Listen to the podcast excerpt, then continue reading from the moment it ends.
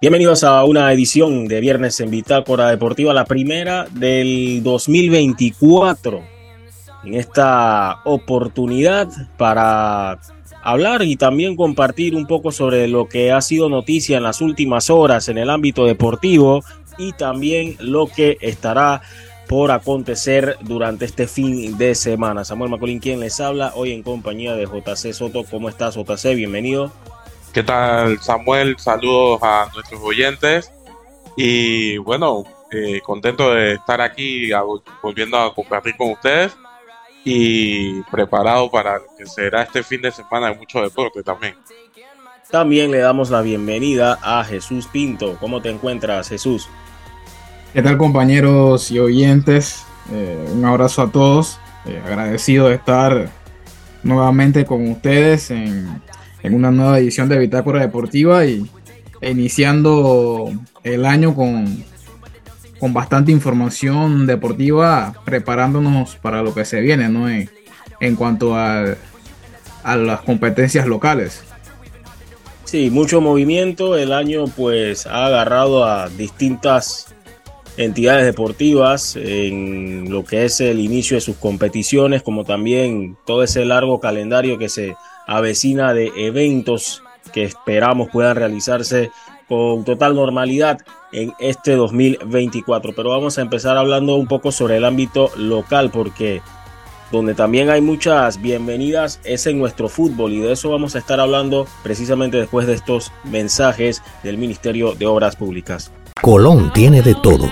Buena comida, bailes ancestrales, playas hermosas y ahora también tiene un nuevo camino al paraíso. El nuevo corredor del Caribe que conectará las comunidades de Quebrada Ancha y María Chiquita traerá nuevas fuentes de progreso, trabajo y más turismo a la costa arriba de Colón. Ministerio de Obras Públicas, Gobierno Nacional.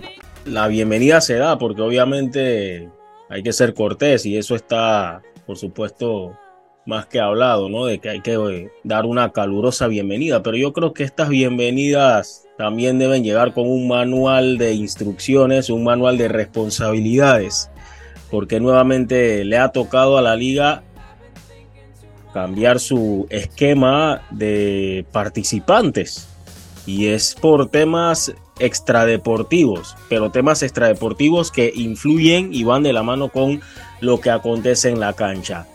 Se despide prácticamente la LPF del Atlético Chiriquí y quizás la estructura del fútbol competitivo de nuestras categorías o nuestro fútbol semiprofesional y también profesional para darle la bienvenida o el regreso más bien al Veraguas United, subcampeón de la Liga Prom y como ya ustedes saben, eh, como se ha dicho a través de nuestras plataformas, en programas y demás, el que ganó en la temporada pasada en la Liga Prom, Águilas de la Universidad de Panamá, no calificaba o no tenía la licencia requerida para poder competir en primera división. Caso distinto al Veraguas United, que en vista que el Atlético Chiriquí, al parecer, porque no hemos visto algún pronunciamiento estructurado, detallado de la liga sobre el por qué el equipo no podrá continuar, pues no cumple con los requerimientos para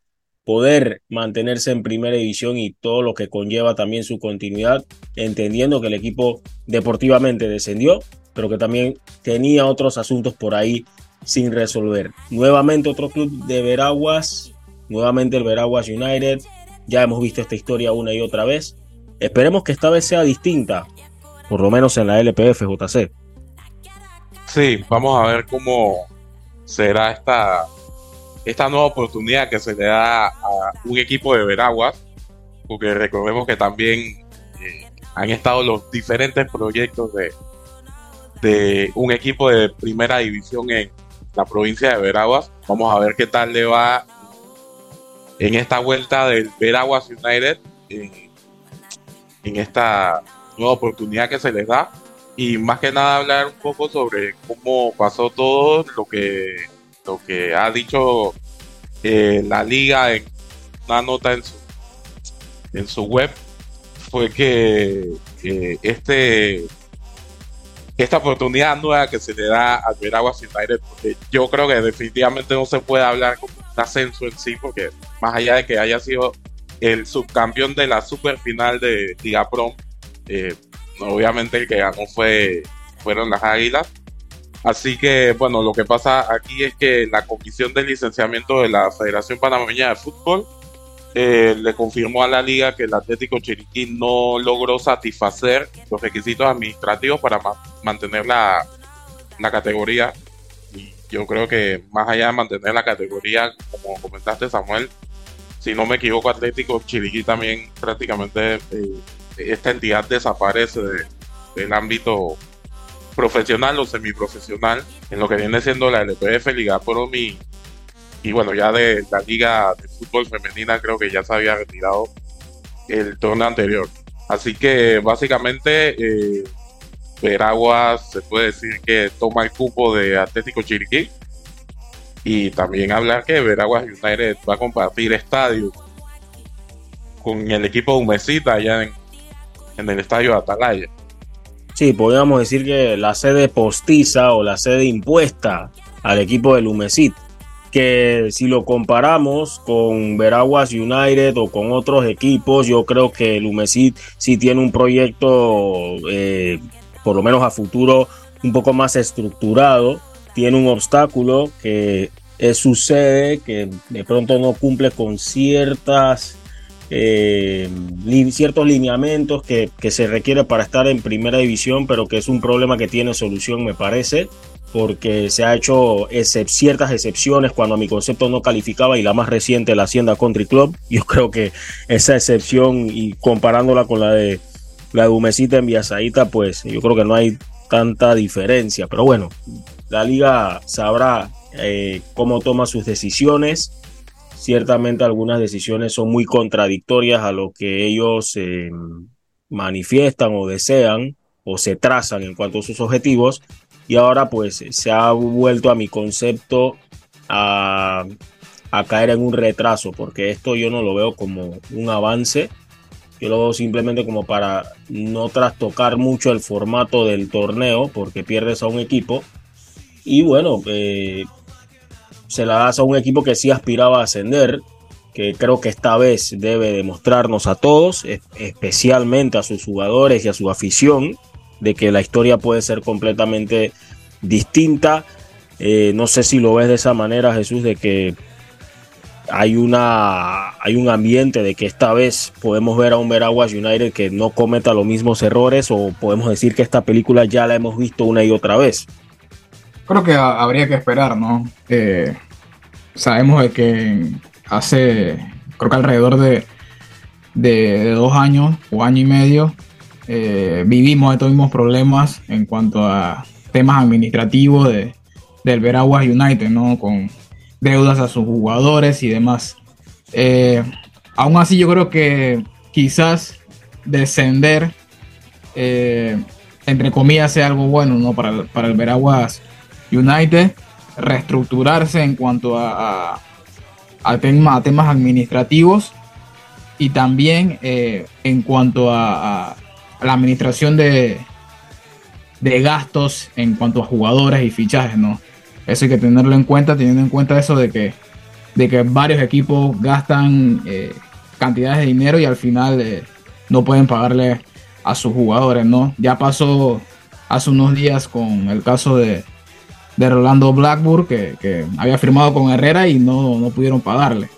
Eh, al fin y al cabo, toca darle tiempo cómo va o cómo evoluciona este equipo de, de Veragua con esta directiva y, esperemos que no, encontre, o que no encontremos otro caso como el Atlético Chiriquí, que para mí es lamentable perder una, una plaza importante como es Chiriquí, que, prácticamente en, creo que en tres torneos anteriores estaba jugando semifinales, cerca de una final de, del EPF, así que eh, eh, lamentable por esa parte y bueno, toca esperar cómo evoluciona este equipo de Veraguas en lo administrativo y en, también lo deportivo, porque los equipos que, ascienden por lógica eh, les cuesta eh, por, lo menos el primer año mantenerse en el EPF.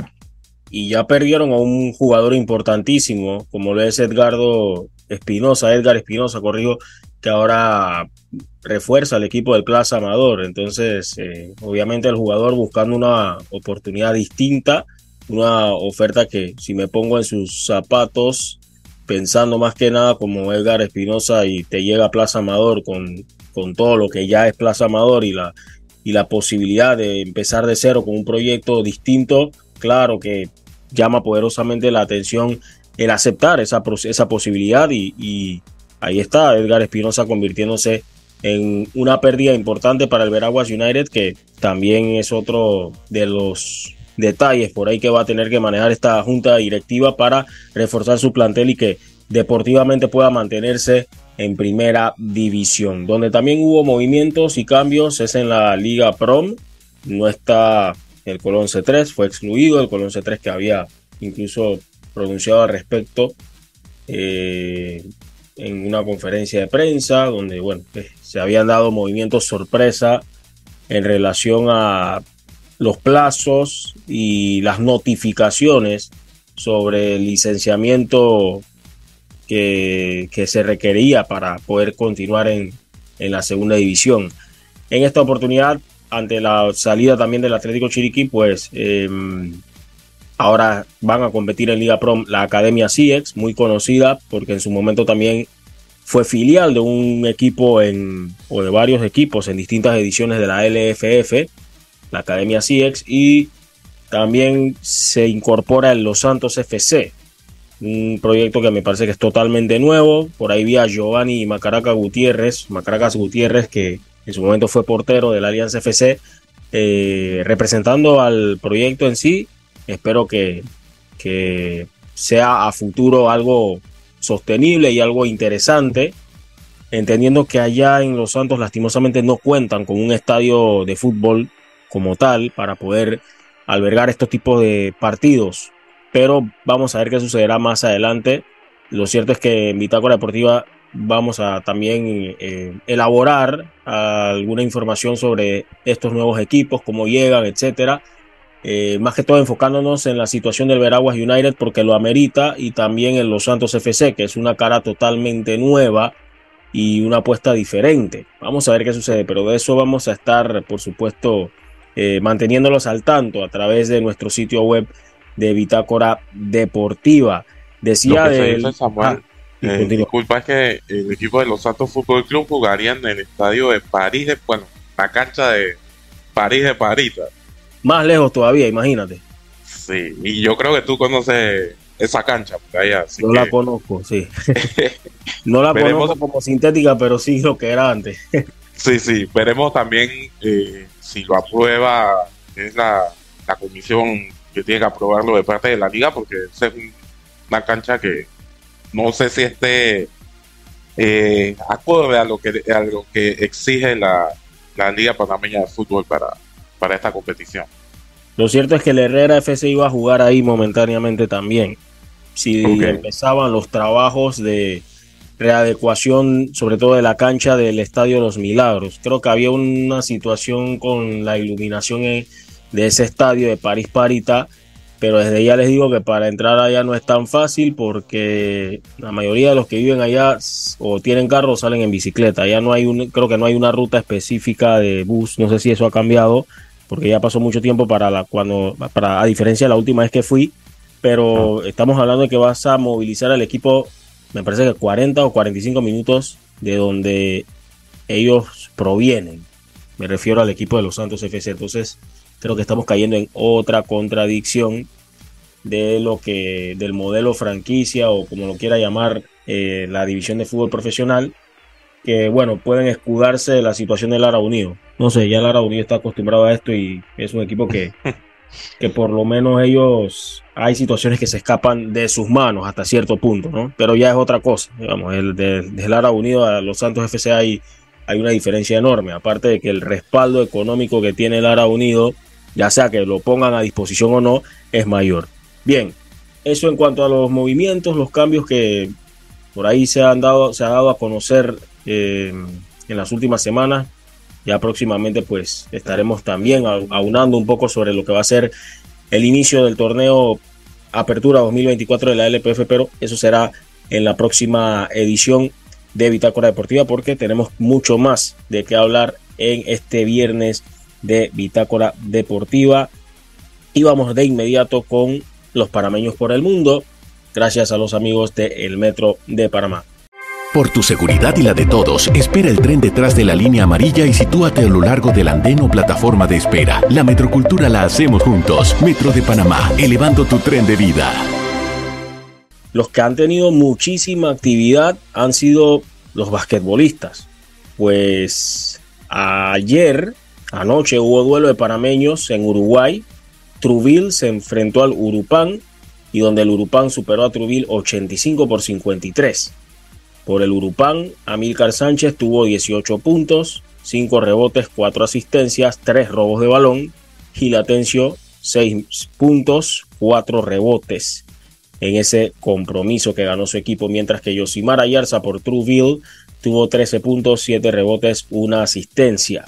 Uno que se encuentra, digamos, bajo la lupa es Ernesto Glivi por una molestia de rodilla. No ha visto acción en los últimos encuentros y eso ya preocupa de cara a lo que va a tener que afrontar Panamá en las eliminatorias al AmeriCup y donde ya Panamá con el estratega argentino Gonzalo García está próximo a empezar sus entrenamientos.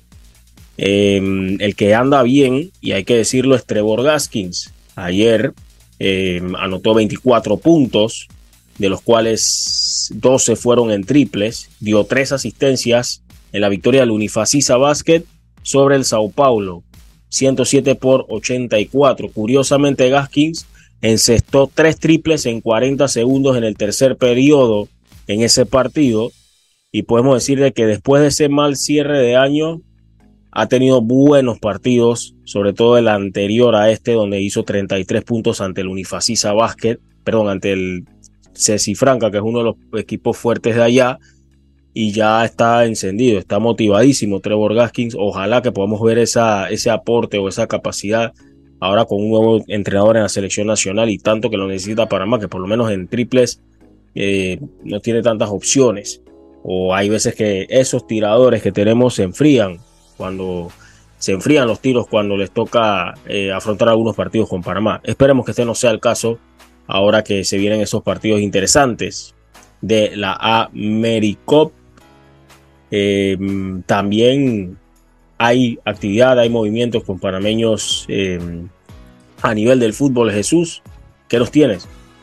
Así es, compañeros y oyentes. Y es que eh, uno que anda anotando goles es el Fulo Martínez en Arabia Saudita, que viene de convertir dos tantos consecutivos. El último en la victoria, dándole la victoria precisamente a su equipo, el Al Yandal, 0-1 de visita ante el Jeddah Club.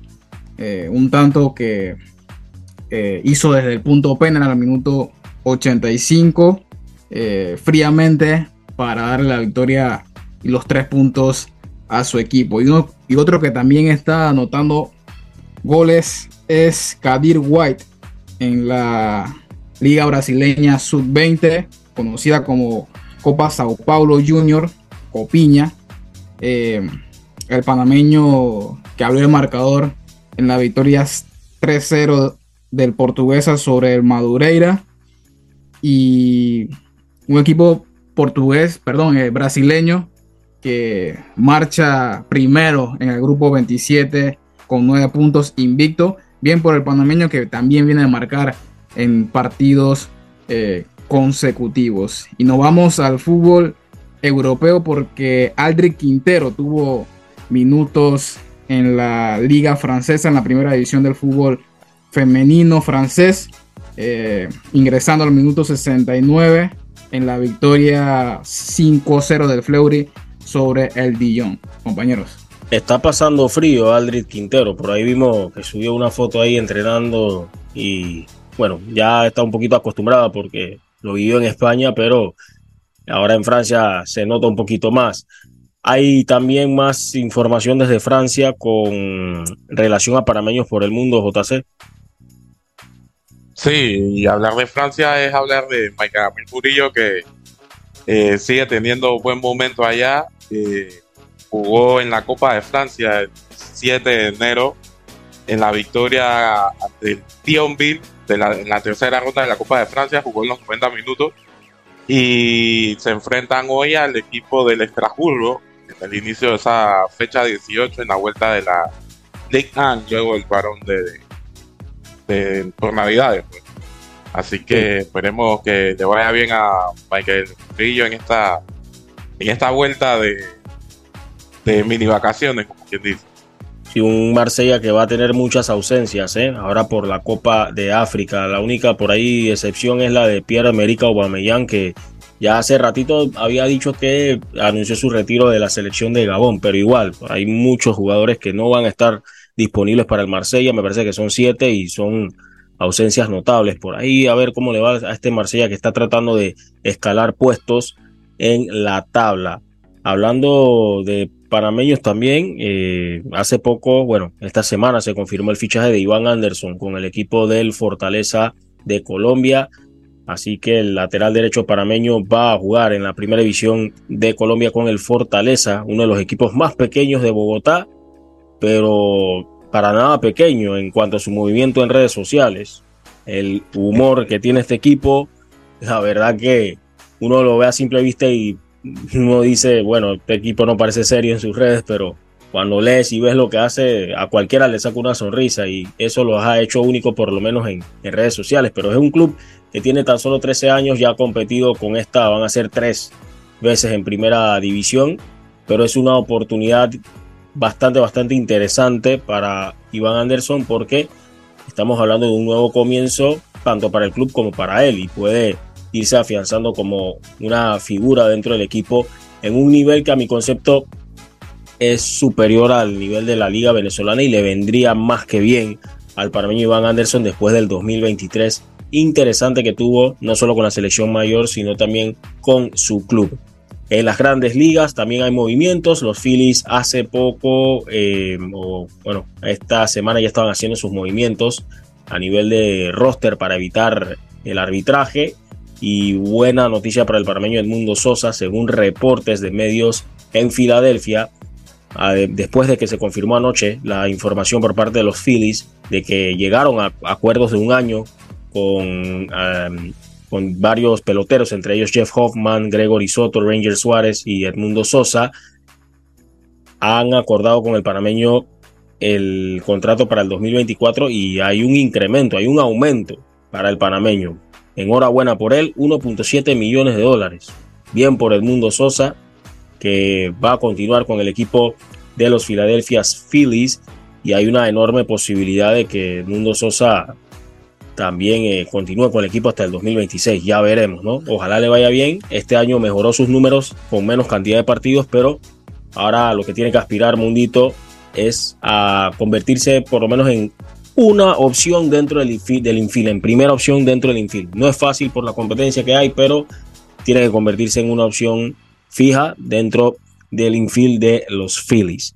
Eso en cuanto a los panameños por el mundo. Ya nos vamos a meter de lleno en el ámbito internacional con el fútbol porque fue una mitad de semana lleno de compromisos a nivel de copas entre ellos la Supercopa de España, la muy comentada Supercopa de España para bien o para mal, pero que siempre deja mucho de qué hablar. Eso después de estos importantes mensajes del Ministerio de Obras Públicas. Colón tiene de todo. Buena comida, bailes ancestrales, playas hermosas y ahora también tiene un nuevo camino al paraíso. El nuevo corredor del Caribe que conectará las comunidades de Quebrada Ancha y María Chiquita traerá nuevas fuentes de progreso, trabajo y más turismo a la costa arriba de Colón. Ministerio de Obras Públicas, Gobierno Nacional. De nuevo se van a topar los de siempre para disputar la Supercopa. Bueno, en las últimas ediciones hubo sus excepciones, pero casi siempre uno espera que estos dos se topen.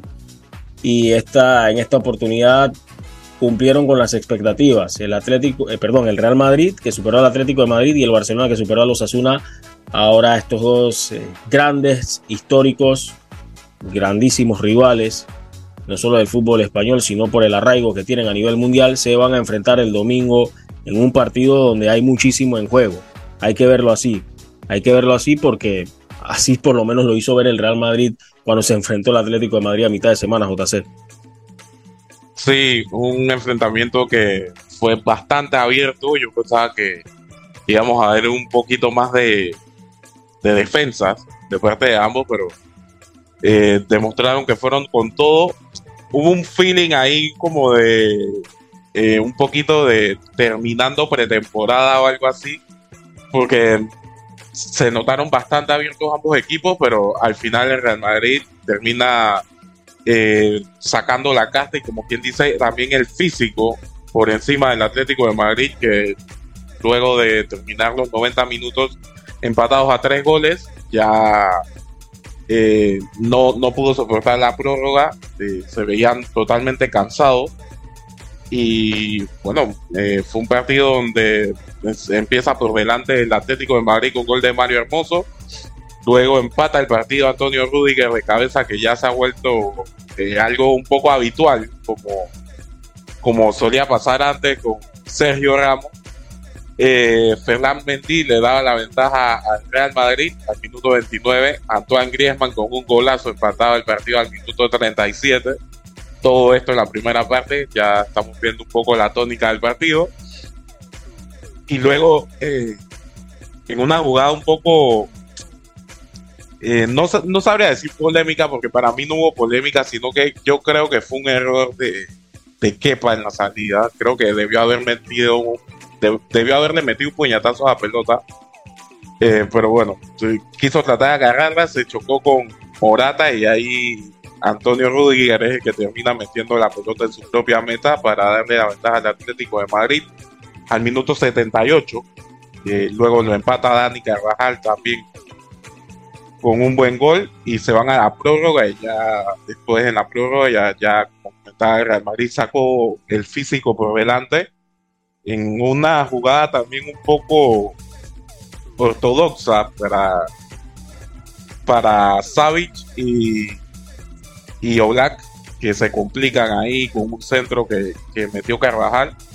Eh, José Luz se toma el gol, pero definitivamente que es autogol de Savic, no me equivoco. Así que eso fue al minuto 116, ya casi acabándose la prórroga. Y al final, Brahim Díaz aprovecha que ya estaba todo el Atlético de Madrid al ataque. Eh, al minuto, a los dos minutos de descuento después de, de finalizar la prórroga, para para poner el definitivo 5-3. Yo creo que fue un partidazo, la verdad. Eh, y bueno, eh, por ahí hay críticas a, a Simeone por algunos cambios que hizo o por tirar un poco también el carro atrás luego de verse con la ventaja. Pero definitivamente que Real Madrid aquí sacó la casta y es el que está en la final. Que bueno, se enfrentará a, al Fútbol Club Barcelona que le ganó el día de ayer a los Osasuna en un partido que por ahí empezó dominando el Barça, luego se fue equilibrando un poco más. Osasuna creo que notó eh, muy fuerte esa ausencia del Chimi Ávila que no pudo viajar por estar tocado.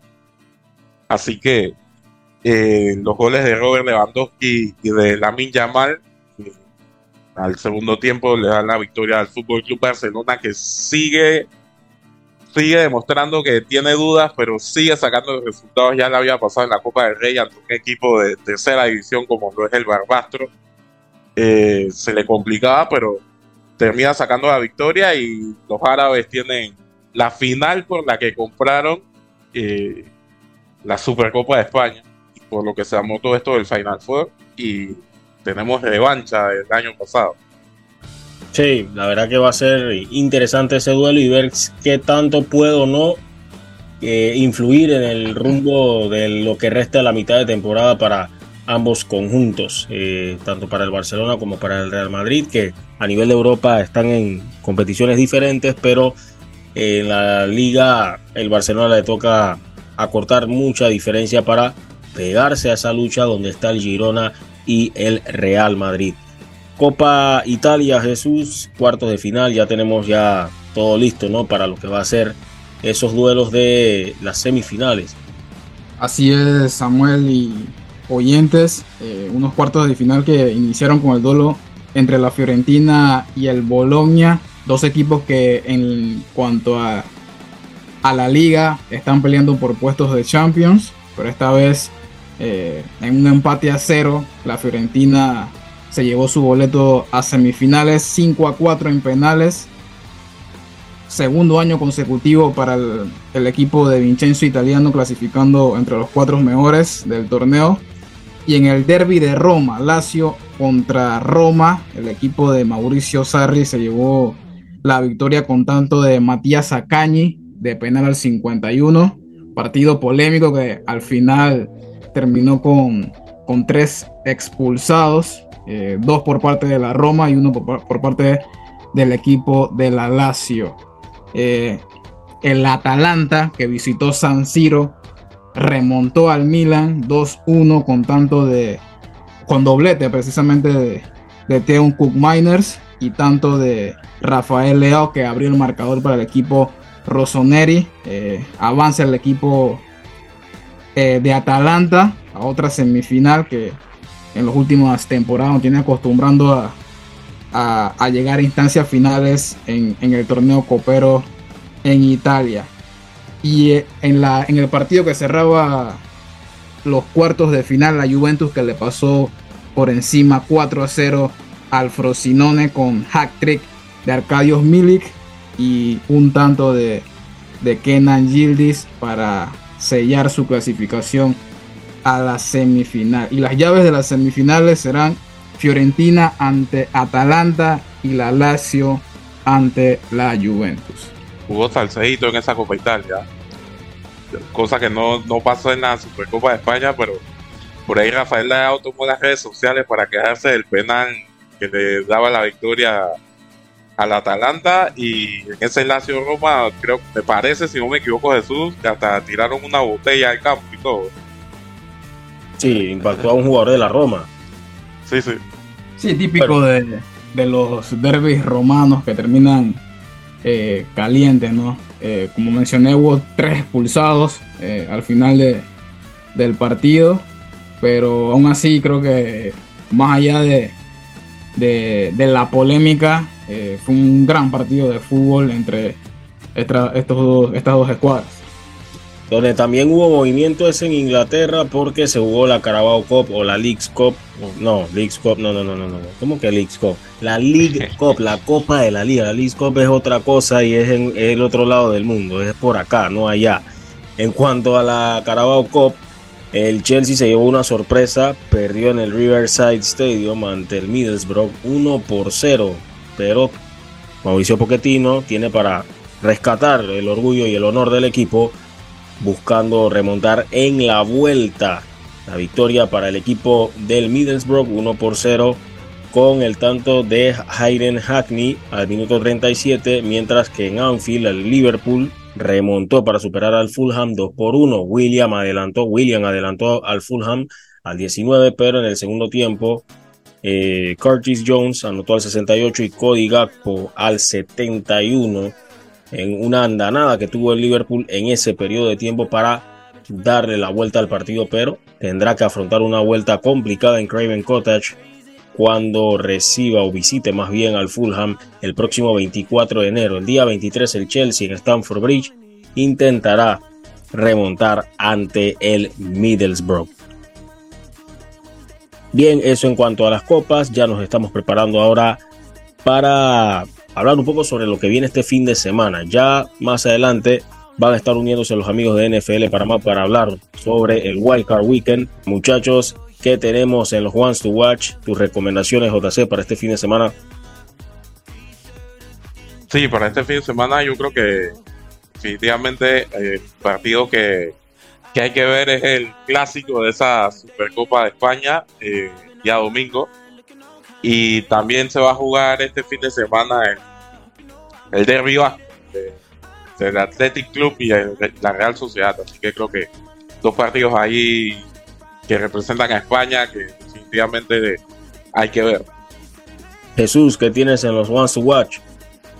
Sí, principalmente con ese duelo en el fútbol italiano entre Milan y Roma, un partido que puede encaminar al Milan con su boleto a Champions o alejar a la Roma precisamente de, ese, de, ese, de esa plaza a la próxima Champions League. Y en cuanto a la Premier League, hay un duelo interesante entre Manchester United y Tottenham, dos equipos que, al igual que lo que pasa en Italia, se están jugando ese boleto a Champions para la próxima temporada y un partido que puede definir, ¿no? encaminar ese, ese, esa ruta hacia la siguiente Champions. Y en cuanto a la NBA, Minnesota Timberwolves ante Los Ángeles Clippers, primero y cuarto de la conferencia oeste.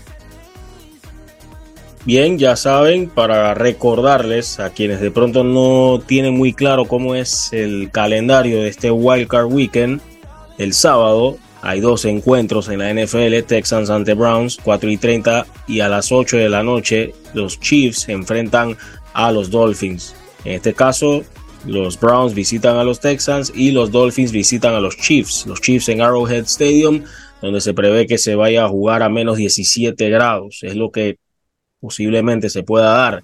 El día domingo, los Pittsburgh Steelers visitan a los Buffalo Bills a la una de la tarde mientras que a las 4 y 30 los Green Bay Packers visitan Jerry's World o el ATT Stadium para enfrentarse a los Dallas Cowboys. Y en la noche a las 8 los Ángeles Rams visitan a los Detroit Lions. Y el día lunes, no es fin de semana pero es parte de la agenda, los Philadelphia Eagles visitan al equipo de los Tampa Bay Buccaneers. Ya nos preparamos para meternos rápidamente de lleno en la información de la NFL con los amigos de NFL Panamá. Pero antes, este importante mensaje del Ministerio de Obras Públicas. Colón tiene de todo.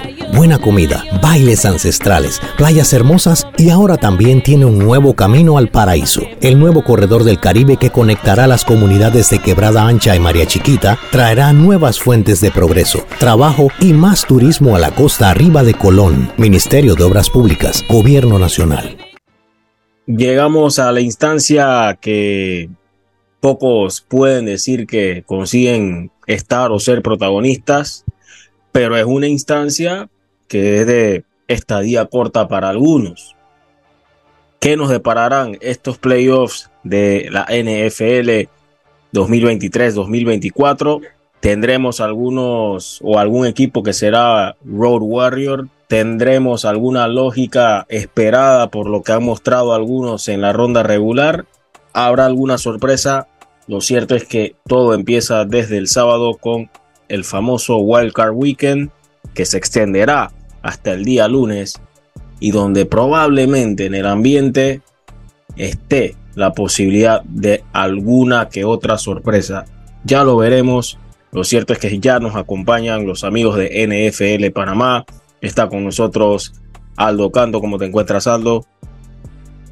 Muy bien, Samuel. Buenas, buenas. Esto, bueno, se viene, como lo mencionas, los juegos de Wildcard, los esperados juegos de Wildcard, en la cual ya luego finalizado la ronda regular. Eh, ¿Quién lo diría? Joe Flaco comandando eh, primer juego de Wildcard. Si me lo hubieras dicho a principio de temporada, difícil verlo de esta manera. Eh, pero ahí está el hombre. Y bueno, vamos a ver cómo le va con CJ Stroud y comitiva. El rookie del, año. Yo creo que eso ya lo conversamos en episodios anteriores. Y bueno, también viene otro juego bastante interesantes y que los cuales hablaremos en esta edición. Así es, y también está con nosotros Yashin, porque vamos a estar hablando de algunas épocas que llegan a su fin y no me refiero específicamente a equipos que pudieran quedar fuera, sino a timoneles, head coaches, quienes de verdad han logrado cosas importantes en esas etapas que curiosamente llegaron a su final esta semana. ¿Cómo te encuentras, Yash?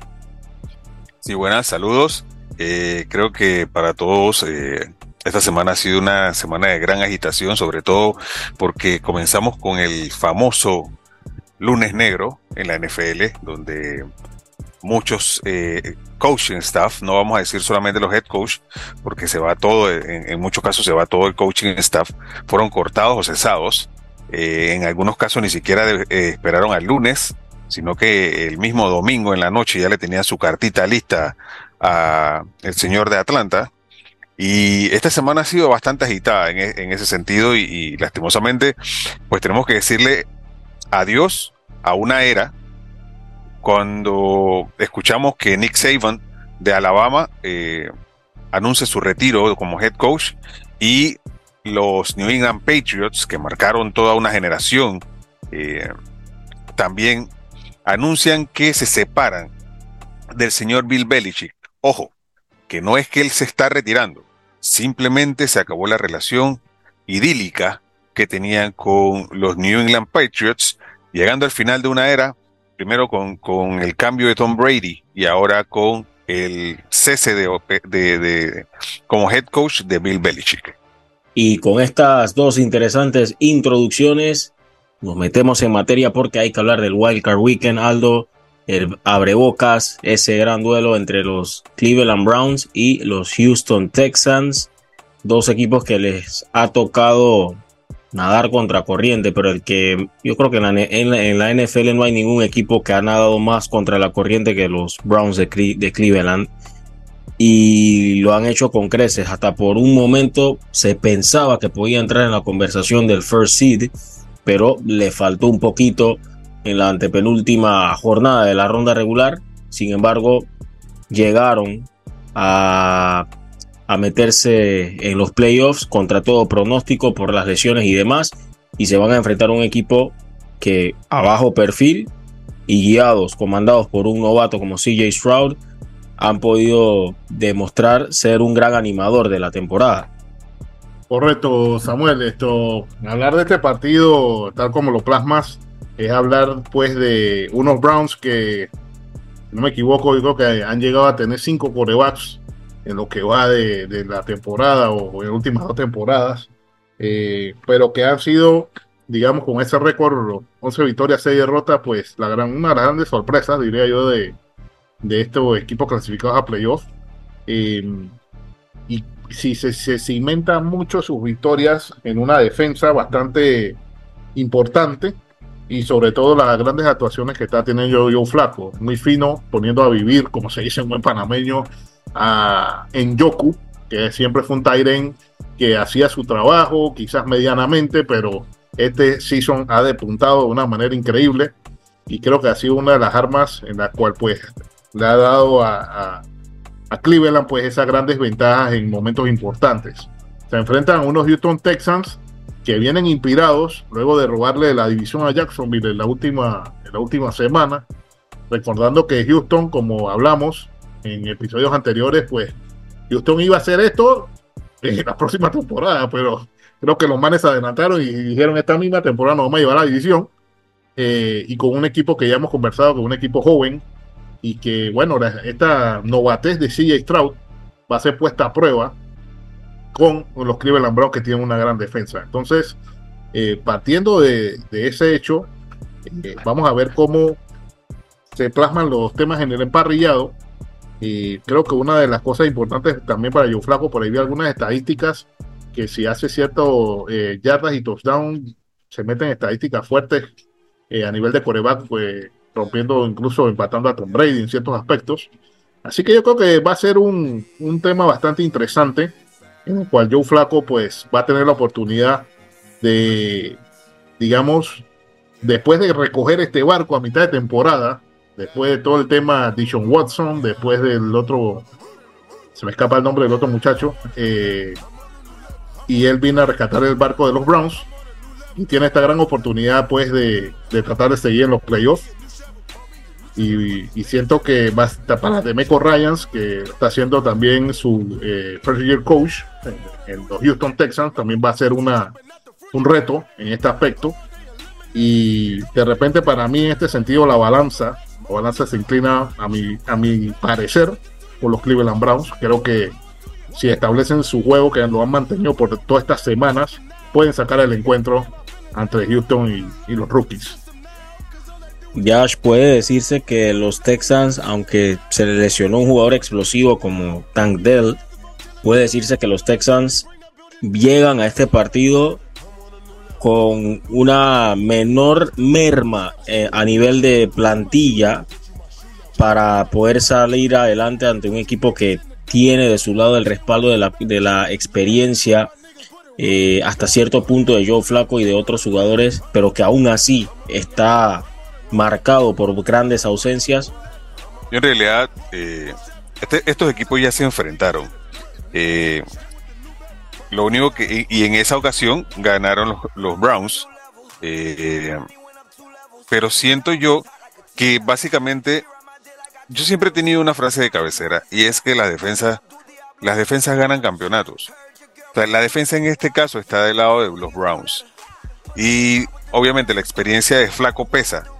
Y posiblemente, como lo comentamos en, en episodios anteriores del podcast, es los Texans es un equipo joven, un equipo que probablemente en dos o tres años va a hacer mucho ruido y la verdad es que desde muy temprano han, eh, CJ Stroud ha puesto su firma dentro de, lo que es el, gran, el gran teatro llamado NFL.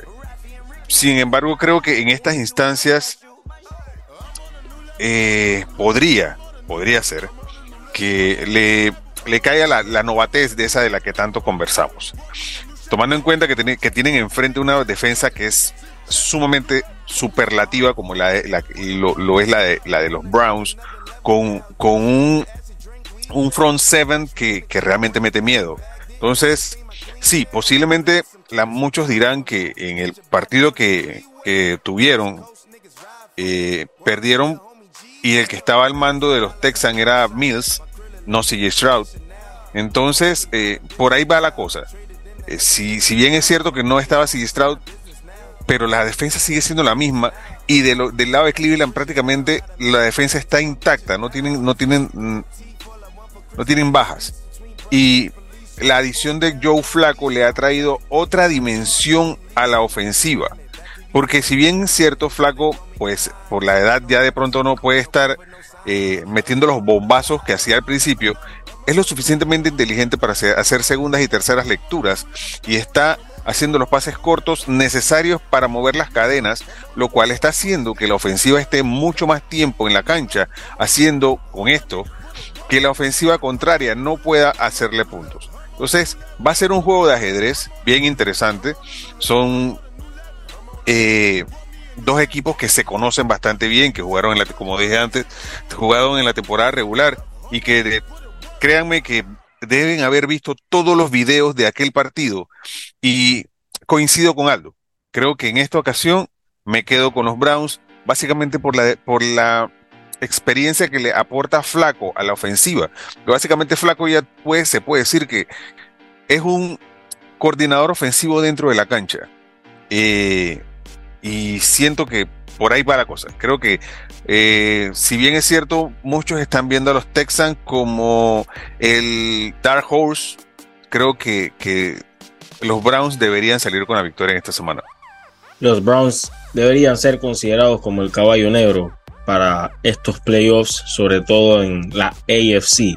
Y nos mantenemos en las AFC porque mañana, eh, después de este juego que va a iniciar a las 4 y 30, a las 8 y en un frío que la verdad aterra, los Chiefs van a recibir a los Dolphins. Tyreek Hill regresa al Arrowhead Stadium, pero no con los de casa, sino para enfrentarse a ellos y, ¿por qué no?, ser una de las grandes causas de un descalabro del campeón defensor.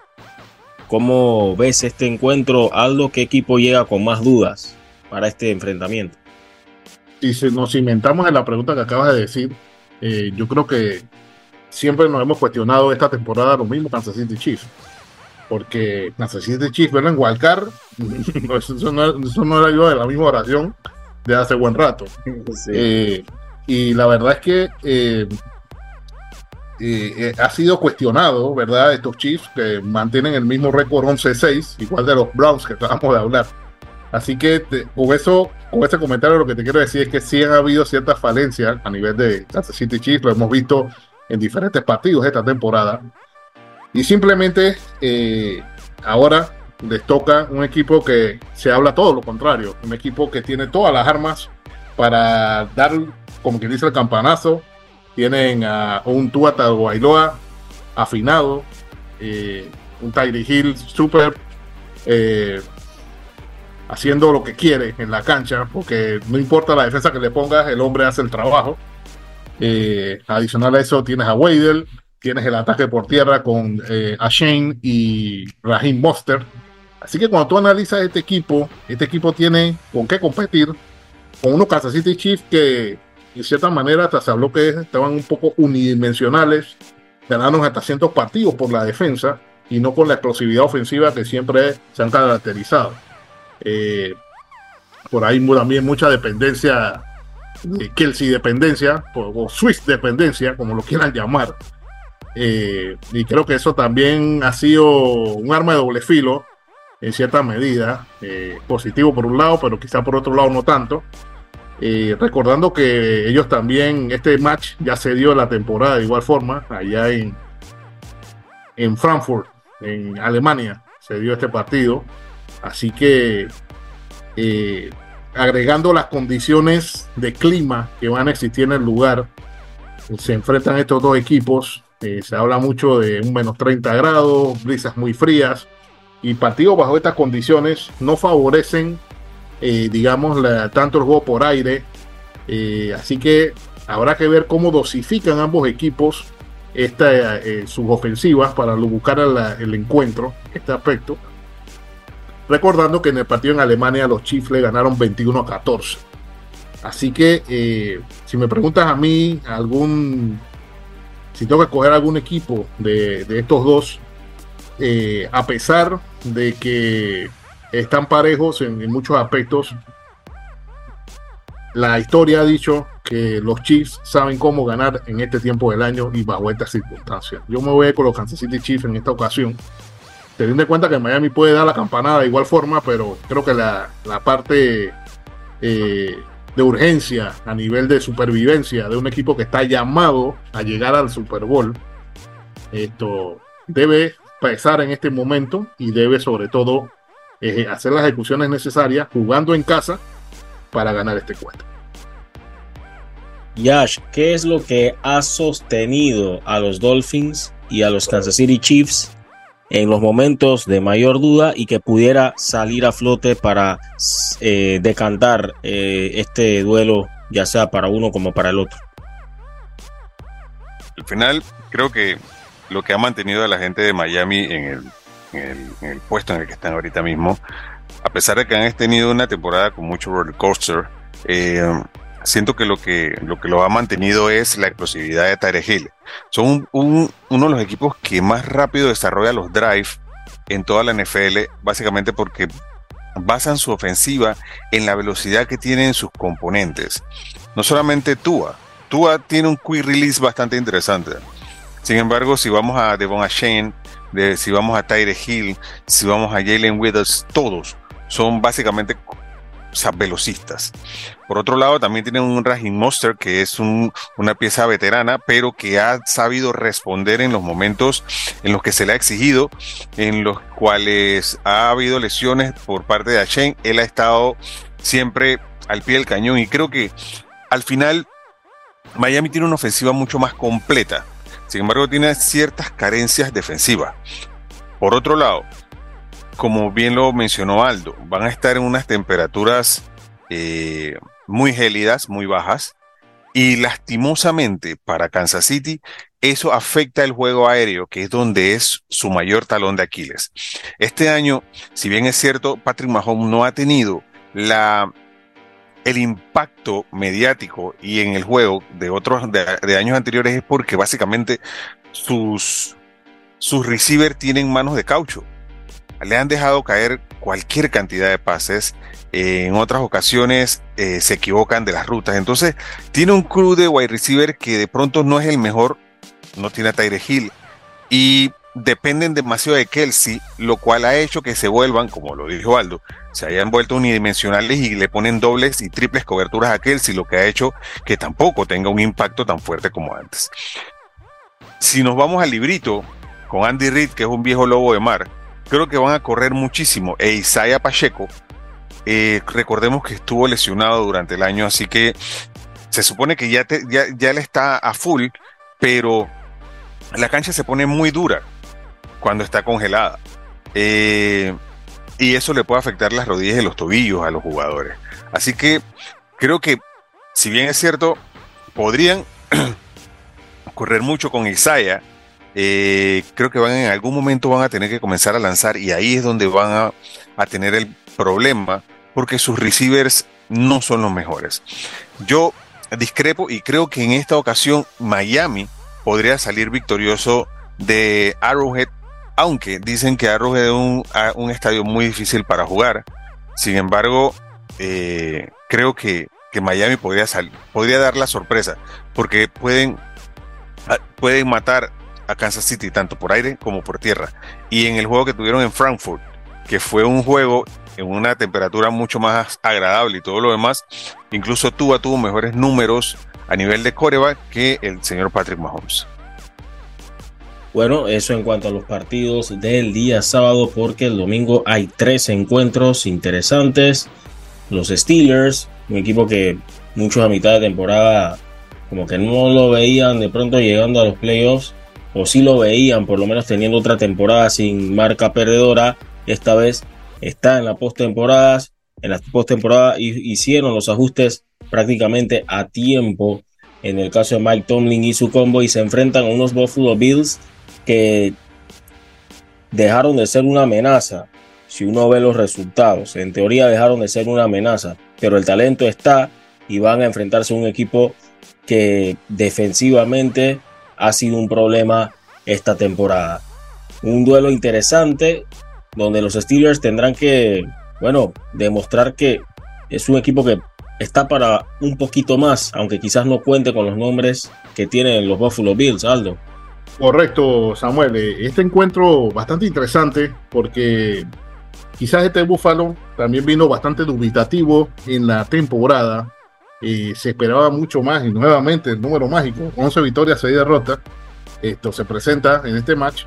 O sea, teníamos un Buffalo en un escalafón bastante grande y creo que gran parte de, algunas derrotas que tuvieron fue por el mismo Josh Allen, en el cual yo siempre he visto que él apresura mucho los pases, fuerzas jugadas y eso le hace cometer errores y demás. Eh, pero a pesar de, este, de estos temas, el equipo más caliente para el playoff, el que tuvo mejor cierre fue precisamente los Bills. Después de su bye week, eh, cuando en, en, la primera semana de diciembre, vinieron con cinco victorias al hilo. Le ganaron a Kansas City, a Dallas, a los Chargers, a New England y a Miami. O sea, me estamos hablando que le, ganó a tres equipos que hoy en día están en playoff. 20 a 17, 31 a 10 y 21 a 14. Entonces, de alguna manera, Buffalo hizo los ajustes o se limitaron los errores para sacar estas victorias. Hoy en día, o, o lo que se les viene, pues son unos Steelers, como, como bien mencionaste Samuel, hicieron sus ajustes, hicieron sus temas, creo que mucho tuvo que ver eh, ese cambio de coreback que hizo Mike Tomlin, eh, donde sienta a Kenny Pickett y se trae al señor Mason Rudolph, y este señor eh, prácticamente es el que ha cargado con el equipo y los tiene hoy en este partido de playoff. Me parece a mí que este partido, en el ámbito de los coaches, eh, el histórico, Sean McDermott, tiene tres victorias, una derrota contra Tomlin. Eh, este partido también se va a jugar en Buffalo.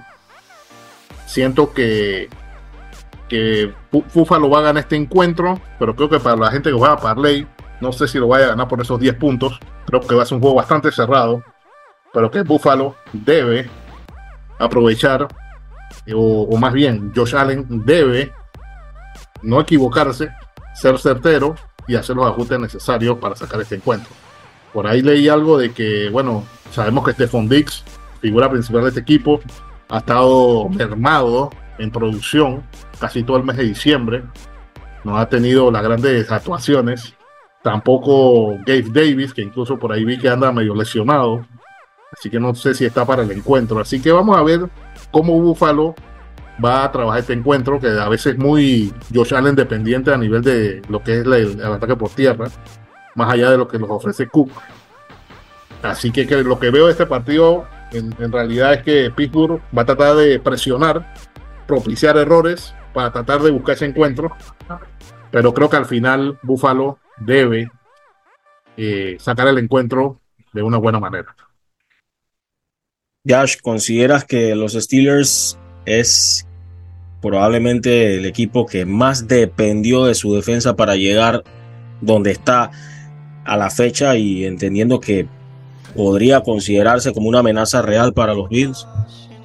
Sí dependieron de su defensa. Eh, TJ Watt eh, es un jugador que está en otra liga definitivamente. Eh, sin embargo, no se, puede, no se le puede quitar mérito a Mike Tomlin.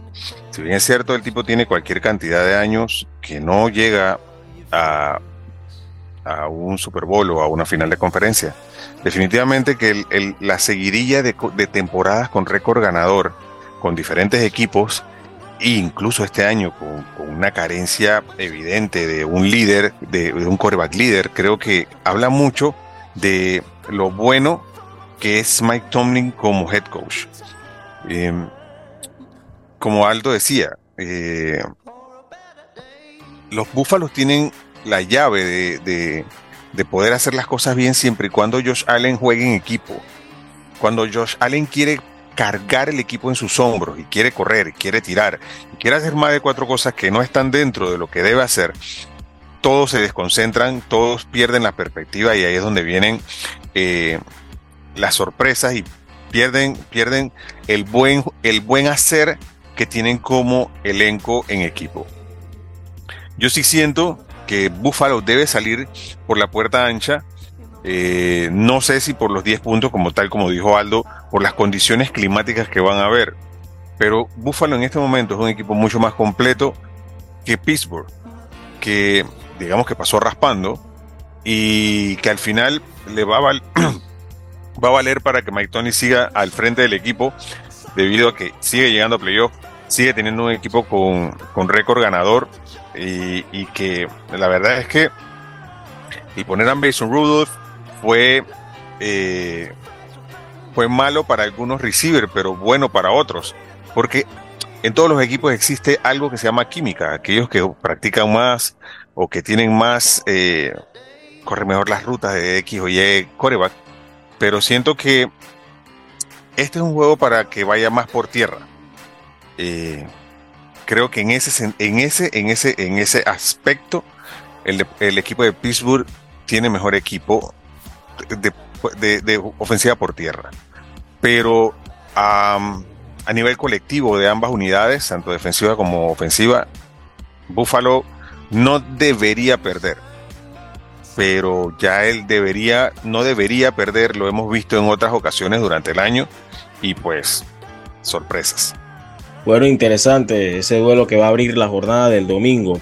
Luego, a las 4 de la tarde, el equipo de los Green Bay Packers, los motivadísimos Green Bay Packers, se enfrentan a unos Dallas Cowboys que uno puede esperarse cualquier cosa de ellos en los playoffs, pero que han tenido una temporada interesante por los números que han puesto en ofensiva y la fortaleza que han tenido jugando en casa. Sin embargo, los playoffs son otra historia que no le ha sonreído a los Cowboys en temporadas recientes.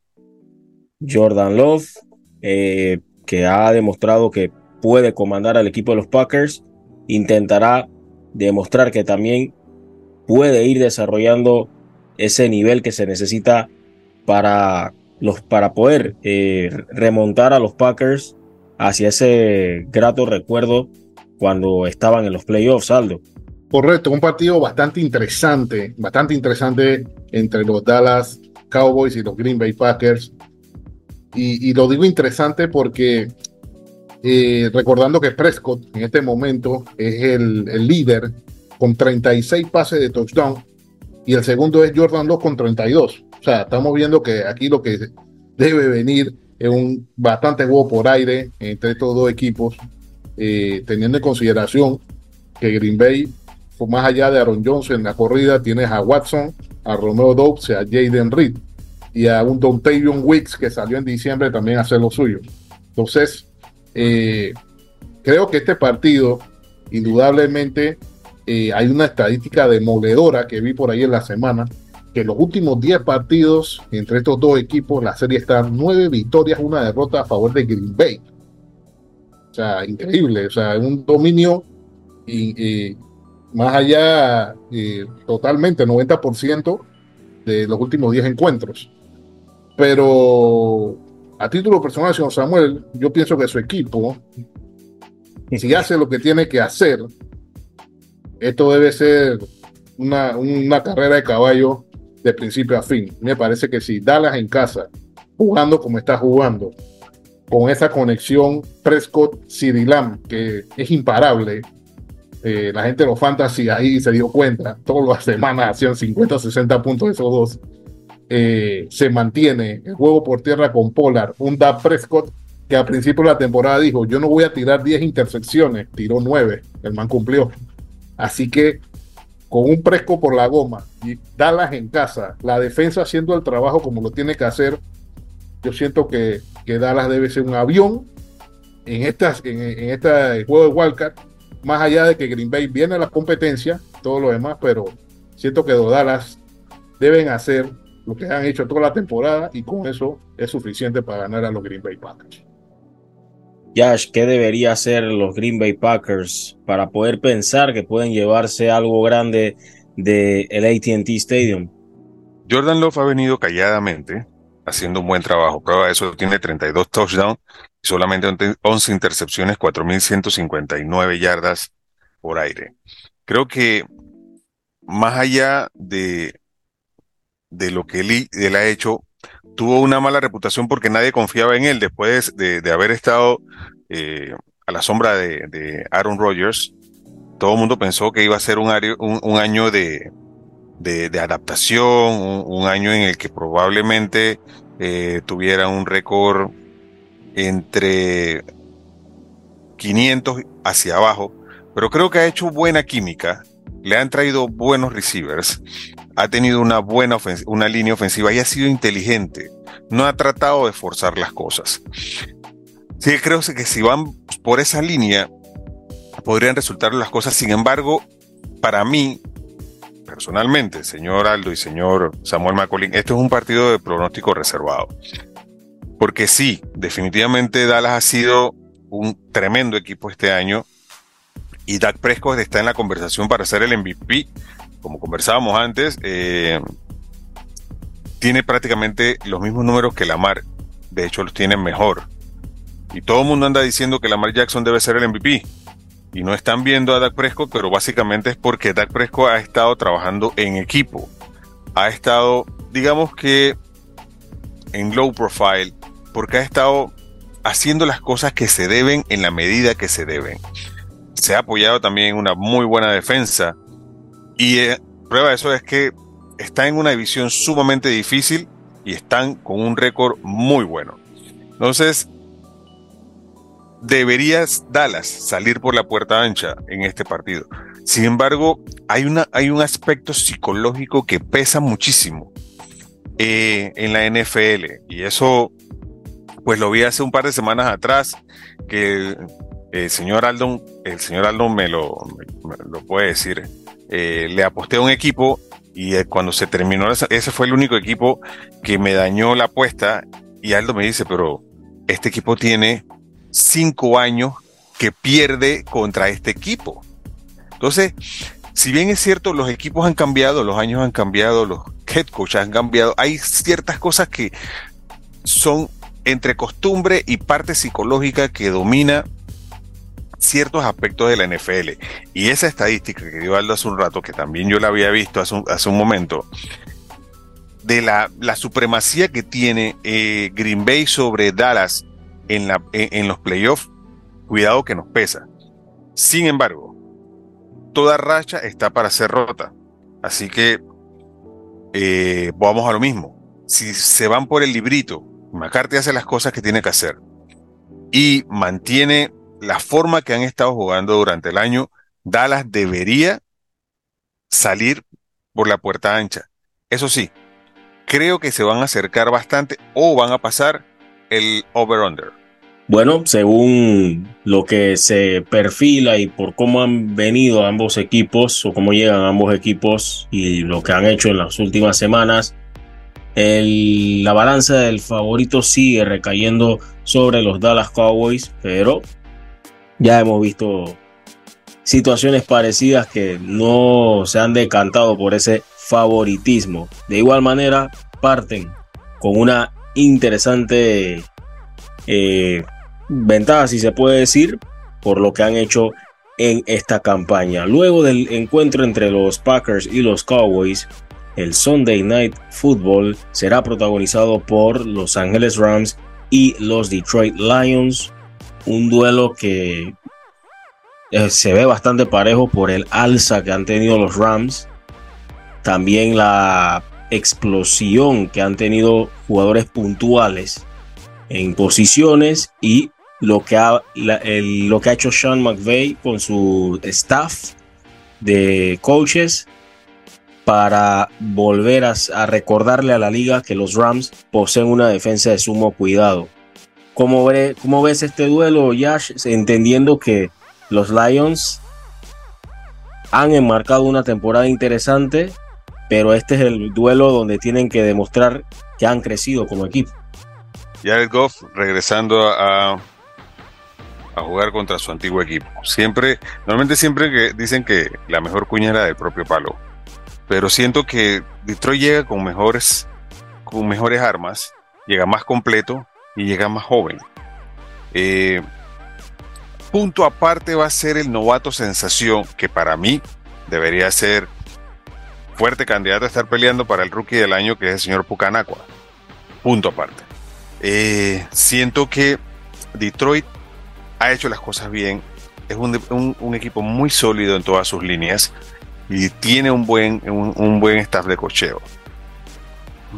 Sí, posiblemente dirán que Matthew Stafford es, eh, tiene más experiencia que Jared.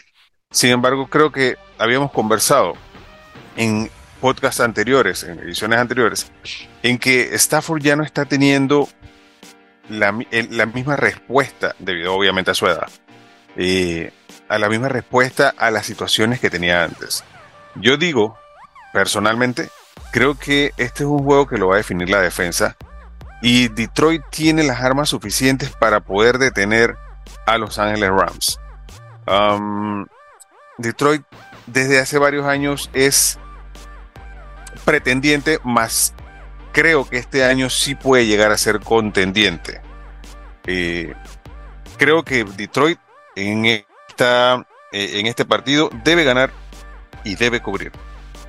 Aldo, ¿qué te parece lo que ha demostrado los Rams en las últimas semanas? ¿Le alcanza para dar esa sacudida en el Ford Field?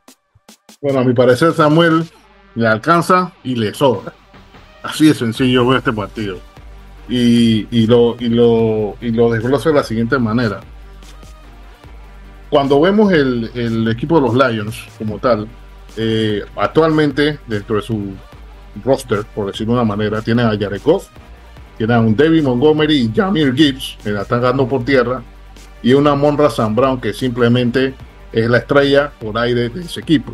Aparte de todas las aportaciones del Tyren San Laporta, que fácilmente el próximo, o más bien el próximo draft de Fantasy, eso se va a ir tempranito, de edad se lo digo, señor Samuel, eh, que el señor San Laporta se va a ir temprano, porque ha hecho una gran campaña eh, como rookie, pero para este partido eh, entiendo que está cuestionable, va a jugar el partido con un una especie de protección para que la lesión que tiene hoy en día no se extienda más allá a una, a una lesión mayor. Eh, el tema con los Lions, a mi parecer, o como yo lo veo, es que este equipo tiene el logró el récord de 12-5, pero creo que ese 12-5, cuando tú analizas lo que fue el, el schedule o lo que fue la, el calendario de este equipo como tal, vemos que se enfrentó a bastantes equipos donde prácticamente lucía superior. Aparte de eso, en la primera semana ellos se ganaron a Kansas City y le sacaron el juego a Kansas City, que quizás era un partido que ellos no tenían contemplado ganar, pero ganaron 21 a 20. Luego perdieron con Seattle, luego con Atlanta le ganaron categóricamente 20 a 6, le ganaron a Carolina, le ganaron a Tampa Bay, que estaban dubitativos esta, esta season, eh, le ganaron a Las Vegas, le ganaron a los Chargers, empataron con 1 y 1 con los Bears, eh, le ganaron al Denver y tuvieron dos victorias con Minnesota, que sabemos bien que Minnesota todos los problemas que tuvo esta temporada. Entonces yo creo que cuando tú analizas esto, los Lions iban en favorito casi con la gran mayoría de estos equipos. Y bueno, tuvieron un calendario que, les surgió a favor y lograron esto tener el récord que tienen. Ahora bien, dentro de estas cinco derrotas que ellos tuvieron, mucho tuvo que ver Jared Goff, porque entiendo y recuerdo que varios partidos de eso lanzó bastantes intercepciones, entró en una racha un poco mala y vinieron todo este tipo de derrotas eh, para el equipo de los Lions. Contestándote la pregunta acerca de los Rams, los Rams simplemente empezaron mal, porque las primeras nueve semanas su récord eran tres victorias, seis derrotas. Pero luego del bye week, desde el 19 de noviembre hasta la fecha, ellos solamente perdieron un solo partido de los últimos ocho partidos. Y ese partido lo perdieron con Baltimore en overtime 37 a 31. Le ganaron a Seattle, Arizona, Cleveland, Washington, New Orleans, Giants y cerraron con el último partido con San Francisco. Entonces, yo creo que los Rams, y aquí sí discrepo con Yash en esta parte, los veo más sólidos para este partido. Y lo veo más sólidos porque simplemente tienen a un Matthew Stafford experimentado, así como Jared Goff se enfrenta a su equipo, Matthew Stafford de igual forma se enfrenta a su equipo.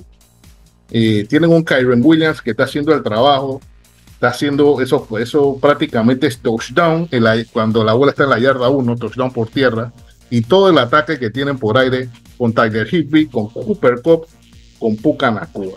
Yo simplemente apelo aquí a la experiencia que se, que se dice de Matthew Stafford. Eh, en defensa lo veo bastante parejo. Por un lado Aaron Donald, por otro lado Hutchinson y, Ansalon, que han sido grandes referentes para los Lions. Pero creo que los Rams si, como mencionó el señor Samuel, si el Dark Horse de la AFC es los Browns, el Dark Horse de la NFC son los, indudablemente los Ángeles Rams. En una conferencia que sabemos que está un San Francisco por ahí rondando, que tenemos unos Eagles también que andan por ahí. Este es el equipo, a mi parecer, que va a ser el Dark Horse de la NFC y que indudablemente con una buena presión, con un buen ataque, deben ganarse a los Detroit Lions. Para mí los ganadores de este encuentro van a ser los Los Ángeles Rams. Habían, se decía por ahí que varios estaban evitando a ese Dark Horse. Varios en esa última semana estaban evitando cruzarse con los Rams en esta ronda de wild card. Y cerrando la ronda de wild card un duelo donde si podíamos de pronto categorizar a los equipos que están en esta instancia dentro de una pirámide, podemos decir que los Eagles cayeron de la cima de esa pirámide, de ser aspirantes, a ser un equipo que simplemente no se sabe qué rumbo, el, rumbo que está tomando o que ha venido tomando, sobre todo en las últimas semanas. Mucho se hablaba de que los Eagles le estaba costando ganar a inicio de temporada con ese buen récord que tenía, que dependía mucho de la defensa, que dependía mucho de llegar a la yarda 1, que a duras penas sacaba los, los encuentros. Pero ahora, con lo que ha mostrado los Eagles en las últimas semanas, donde ellos solos se fueron complicando en el camino, votando la posibilidad de ser campeones divisionales, ahora tienen que recuperar ese estatus que tuvieron en las primeras, qué sé yo, siete u ocho semanas donde se le consideraba como candidato. Creo que siete u ocho semanas era bastante exagerado, vamos a reducirlo a seis. Y ahora se van a enfrentar a unos Tampa Bay Buccaneers que yo lo veo como un equipo de, cierto cuidado porque Baker Mayfield ha puesto números interesantes en algunos duelos. Eh, ciertamente han, han, sufrido algunas derrotas muy, muy, muy dolorosas en, en las últimas semanas donde podía poner en riesgo su posibilidad de clasificarse a la postemporada, pero el entendimiento que ha llegado a tener Mayfield con sus receptores y viendo cómo se han comportado estos Eagles ante equipos con buen quarterback y por lo menos con eh, wide receivers de garantía, nos pone en una situación donde pareciera que no se ve tan claro el panorama del favoritismo de los Philadelphia Eagles, Josh. Yo siento que de todas las llaves de Wildcard, esta es la más difícil de pronosticar. Por un lado, Tampa Bay es un equipo que, que fue el mejor en una conferencia mediocre.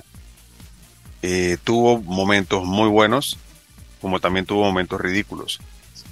Por otro lado, Filadelfia a principio de temporada era el llamado a ser el gran animador de la liga y ha terminado el año dando vergüenza. Eh, han perdido, creo que cinco de los últimos seis partidos. Y hay veces que una racha de derrotas, más que incentivar al equipo a hacer las cosas mejor, afecta la parte del ánimo. Yo, por lo menos los últimos partidos que he visto de, los Eagles, no los veo con ese ímpetu de hacer las cosas o de querer hacer las cosas mejor. Más los veo con cara de derrota. Eh, cada vez que enfocan a Jalen, tiene una cara de, de frustración. Entonces, no sé si esto vaya a a calar en, la, eh, eh, en, este en esto en esta postemporada, sobre todo en horario de, de, Monday Night, un horario, digamos que es el prime time de, todo el fin de semana. Eh, pero sí siento que, que, este va a ser un juego mucho más peleado de lo que la gente piensa. no tanto por la por las buenas cosas que puede hacer Tampa Bay, sino por todas las cosas malas que, pueda hacer, que puedan hacer los Eagles. Eh, no estoy diciendo con esto que todo lo que es Tampa Bay es malo, no es así. Pero si comparamos que Tampa Bay quedó campeón de su división con nueve ganados, ocho perdidos, los, los Bengals de Cincinnati quedaron eliminados de su división con ese mismo récord. Entonces, más o menos ahí te va, uno se va dando cuenta qué tanto puede dar o qué tanto no puede dar un equipo.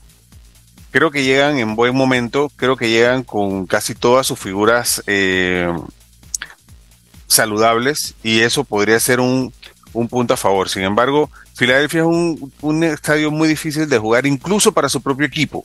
Ya incluso en, los últimos partidos los estaban abucheando. No sé si será bueno para el equipo o será malo pero mi pronóstico en este partido, creo que Filadelfia podría salir, pero por muy mínimo. Sí, y, una de las cosas que también ha estado rondando sobre los Eagles es la falta de liderazgo. Lo que mencionabas de que se ve muchos rostros de frustración, un Nick Siriani que a veces no, no sabe a dónde encontrar respuestas, un AJ Brown que bueno, solamente parece que está pensando en su su, perfil como super wide receiver y no en ser de pronto alguna solución, incluso con sus comentarios que a veces por ahí logra mencionar, donde en vez de empujar al equipo parece que agrava un poco más la situación. Y todo eso se ha ido entremezclando para estos Philadelphia Eagles que van a tener que ir al Raymond James Stadium a, a demostrar de que mm, no están descartados de la conversación, Aldo. Sí, totalmente. No sé si recuerda, señor Samuel, hace un par de semanas hablamos de ese tema. Eh, y sí. Eh, sí, sí. Ese tema de ese camerino de los Eagles. surgieron muchas noticias. Un AJ Brown eh, despotricando, pidiendo más protagonismo. Un Jalen Hurts que, como lo dijo Yash, o sea, se le ve la cara que, no sé, está todo menos en la racha de, que debería estar los Eagles y todo este aspecto.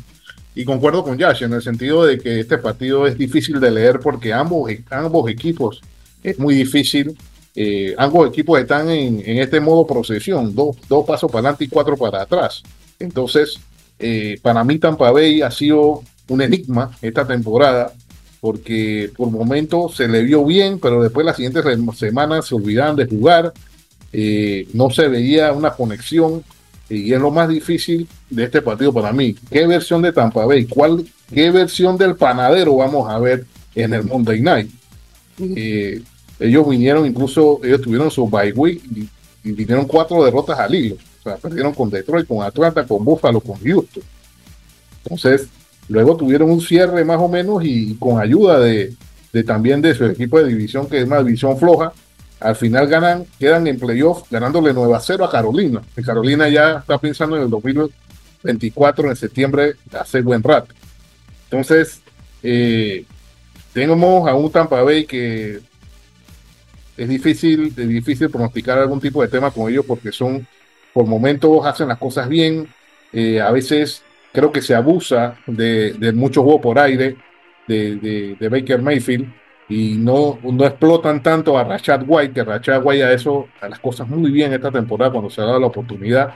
Creo que eh, se busca siempre ese pase con Mike Evans, con Chris Goodwin, eh, pero o sea, el play calling quizá no sé si haya sido el mejor, pero la ejecución en campo tampoco ha sido de esa manera.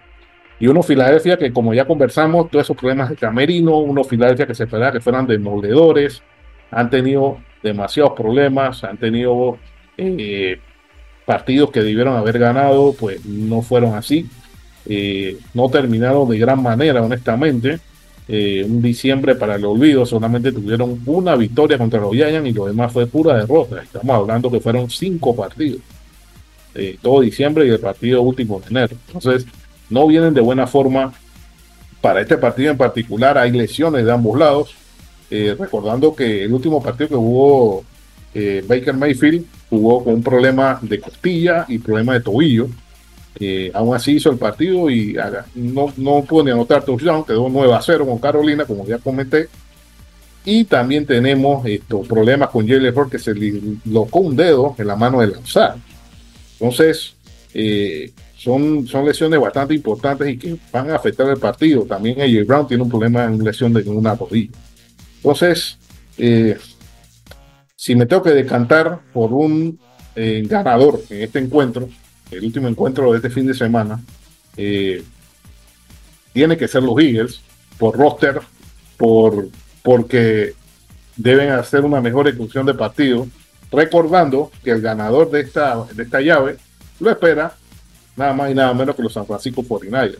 Entonces, me parece que los Eagles se van a quedar en playoff, pero van a vivir una semana más. Bien, voy con mis, eh, puedo decir, picks, pronósticos para estos playoffs, o mejor dicho, esta ronda de wild card. Em, veo a los Browns ganando a los Texans. Veo a los Kansas City Chiefs venciendo a los Dolphins. Veo a los Buffalo Bills superando a los Pittsburgh Steelers y ese es el duelo que tengo como mayor duda, ¿no? Con más dudas al respecto de en esta fase. Veo a los Cowboys ganando, veo a los Rams superando a los Lions y veo a los Tampa Bay Buccaneers dejando en el camino a los Philadelphia Eagles. Vamos a ver qué sucede en estas emocionantes eh, bueno, estos emocionantes duelos, donde para algunos llegará a su fin la temporada, obviamente no tendrá el mismo sabor el desenlace para algunos en cuanto a algunos de los eliminados, porque hay algunos que obviamente se espera que lleguen un poco más lejos y otros que con el hecho de haber llegado hasta acá y en la situación en la que se encontraban, puede decirse que lo demás ya es un, un extra, una bonificación en todos los sentidos. Y bien, otro tema que se ha estado conversando, sobre todo al momento de iniciar esta, este segmento especial de NFL eh, con los amigos de NFL Panamá, ha sido el fin de las eras. Eh, fin de las eras con nombres enigmáticos, nombres que han dejado eh, hazañas importantes dentro de lo que es el rol del head coach y también las salidas de sus complementos como lo es el staff. Pero hablar de fin de una era es hablar de lo de Bill Belichick con los New England Patriots, es hablar también de lo de Pete Carroll con los Seattle Seahawks, donde muchos dirán que de pronto esa era mereció otro anillo. Y por supuesto, qué decir de la gran figura de Nick Saban con Alabama.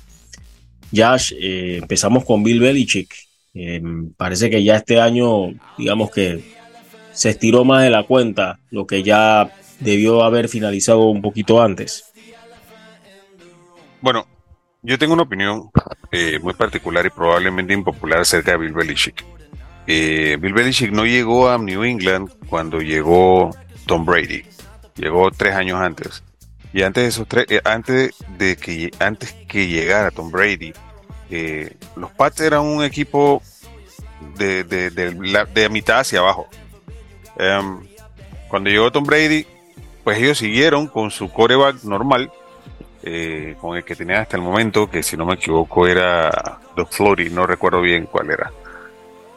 Pero cuando le dieron la oportunidad o se lesionó el coreback estelar y entró el señor Tom Brady, que pues lo demás es historia y una historia muy, pero muy remarcable y se le da todo el mérito del mundo. Sin embargo, cuando Tom Brady dice, ok, tenemos que tomar eh, caminos diferentes, Tom Brady se va a Tampa Bay y gana un, Super Bowl. Y New England no ha hecho absolutamente nada después de eso.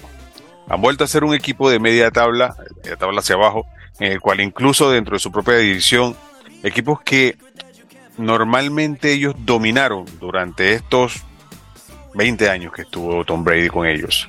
Los humillaban incluso. después que se fue Tom Brady, fueron nuevamente humillados por estos equipos. Entonces, la división se tornó mucho más pareja. Eh, digamos que es el ciclo normal que, que, hay en la NFL, que afortunadamente, por eso es que se hace el draft como se hace, por eso es que hay un tope salarial como lo hay, para hacer la liga más competitiva. Sin embargo, yo siento que ha habido decisiones de Bill Belichick muy cuestionables eh, en todos los aspectos, tanto dentro del campo como dentro de los drafts. y creo que se vio beneficiado por tener un coreback que nace uno cada 100 años, como el señor Tom Brady. Y en base a eso, pues también cosechó muchísimos eh, trofeos y muchísimos palmarés, eh, pero sí siento que se vio muy, pero muy bien. Vamos a ver, porque él hoy durante la conferencia de prensa expresaban que no es que él se está retirando. Eh, Bill Belichick simplemente no va a seguir siendo el, el head coach de los Pats. Sin embargo, él va a seguir dentro del negocio siempre y cuando alguien le dé la oportunidad porque él está persiguiendo el récord de victorias ser el, head coach más ganador de la historia. Entonces vamos a ver al, equipo porque ofertas no le van a faltar. Eh, hay rumores fuertes que eh, los comandantes de Washington lo quieren en sus filas y tienen el dinero para ponerlo con el nuevo dueño Joe Harris. Eh, tienen el dinero suficiente para hacerle una buena propuesta y que se, arme, rearme un equipo y vamos a ver cómo le va. Pero por experiencias previas, si no vamos a la experiencia previa tanto la inmediata como la anterior a la llegada del señor Tom Brady, podría casi que estar seguro que no va a tener el mismo éxito en su siguiente equipo como lo tuvo en una dinastía de historia como los New England Patriots. Aldo, un espacio muy difícil para em, para llenar o para tratar de solventar por parte de los New England Patriots. Ahora, no solo con un equipo que no ha podido encontrar un reemplazo decente, decente, porque no es fácil decir que se puede encontrar un reemplazo para Tom Brady, sino que ahora tiene que también pensar muy bien en quiénes van a tomar las decisiones en el terreno de juego para su equipo que ya desde hace rato no figura, ¿no? Correcto. Eh, yo creo que los Patriots pues van a entrar en esta etapa de reconstrucción eh, total, por decirlo de una manera, porque luego de esta gran campaña en la cual pues Bill Belichick para, eh, decide partir hacia otra franquicia y terminar sus asuntos con New England Patriots. el reto para New England pues va es volver a ser competitivo eh, obviamente parte de lo que se le, digamos, se le criticó a Bill Belichick ahora en el último tiempo fue que quizás el drafteo eh, anual que hace, hizo, había hecho la franquicia a nivel de los últimos años no había sido el mejor y no había dado los resultados que se esperaban después de cuando siempre se mencionaba que Bill Belichick era un mago en los drafts donde simplemente a veces agarraba un ronda 8 y resulta que encontraba la joya, por decirlo de una forma. Eh, quizás estaba perdiendo esa, esa capacidad. Eh, analizando el equipo de New England en estos momentos, pues difícilmente Bailey Zappe o Mac Jones tan lejos de poner en competición a la franquicia. Creo que esta debe ser una de sus prioridades en el próximo draft. Por ahí también trajeron de vuelta un veterano Ezequiel Elliott que lo usan muy puntual en ciertos temas, así que tampoco veo algo fiable por el ataque por tierra. Y, hablar también del ataque por aire de un Devante Parker, que un Devante Parker sea tu número uno, pues tampoco, teniendo, teniendo las falencias que tienes en, en las posiciones principales, tampoco es una garantía. Entonces yo creo que aquí va a venir una gran reconstrucción eh, se van a tener que mover entre draft trades para que Patriots sea competitivo nuevamente. Se habla de que naturalmente eh, la movida que todo el mundo esperaba era que Mac Braver, eh, ex jugador de los Patriots y, recién salido coach de los Titans, agarrara quizás la del timón en esta nueva, en esto, esta era post, post, post Bill Belichick pero también se está mencionando a Gerard Mayo, eh, linebacker del Patriots, también que, tuvo en todas esas gestas a nivel de los Super Bowl que ganó los Patriots, para también que es uno de los favoritos para ganar el, head coach del equipo. Así que reconstrucción bastante para New England, para tratar de volver a ser competitivo en diferentes posiciones. Eh, difícilmente, esto, hazte cuenta que se fue el, el Phil Jackson de la, de la NFL, por decirlo de una manera, y, y hablar también de Belichick, pues yo siento que, que si tuvieras a Brady, que Brady te puso a ganar todos esos encuentros, al final los números son los que a nivel de coach se, se verifican. Y para mí, Bill Belichick está como esa santísima trinidad de los coaches de la NFL, donde él va en la posición número uno, luego le sigue Vince Lombardi y en la número tres Don Chula. Si tú agarras estos tres señores, ahí hay muchas victorias Super Bowls eh, y también esto me parece que son el top 3 de los coaches de todos los tiempos en la NFL. Otro que también eh, se marcha después de, bueno, no tuvo quizás la misma cantidad de años que, que Belichick, pero que se fue dejando anillos, dejando presencia en Super Bowls, Pete Carroll, del equipo de los Seattle Seahawks. Mm, Josh, ¿sientes que se apresuraron los Seahawks poniéndole fin a Pete Carroll al frente de su equipo y te hago la misma pregunta asociándolo con el caso de Mike Vrabel con, el equipo de los Titans.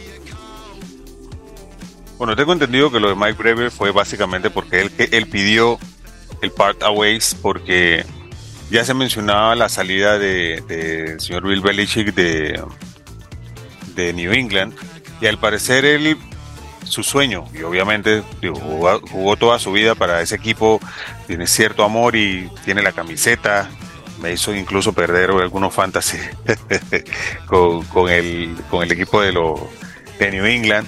Eh, pues está en todo su derecho, sin embargo, cuando, cuando tú eres el dueño de una franquicia, que, una, que tu head coach haga ese tipo de comentarios, ya sea públicamente o en el en el locker room, pues no, no sienta bien. No sienta bien porque sientes que tu head coach, que es el líder de todo tu negocio, sigamos viendo, no perdamos la perspectiva que, cada equipo de la NFL es una empresa, sigue siendo un negocio más allá del deporte. Que el, que está a cargo de tu negocio eh, esté expresando admiración por la competencia, pues eso no cae bien. Así que creo que por ahí anduvo la cosa de Mike Braver. Sin embargo, vámonos a lo que preguntaste al principio con Pete Carroll. Pete Carroll ha sido un, eh, un director en general exitoso. Sin embargo, recordemos que eh, hubo ocasiones y hubo un año en el que Seattle clasificó a postemporada con un récord perdedor. Entonces, si bien es cierto, eh, ganó un Super Bowl y creo que se le recuerda más por eso que, y por el The Legend of Boom que realmente por su palmarés.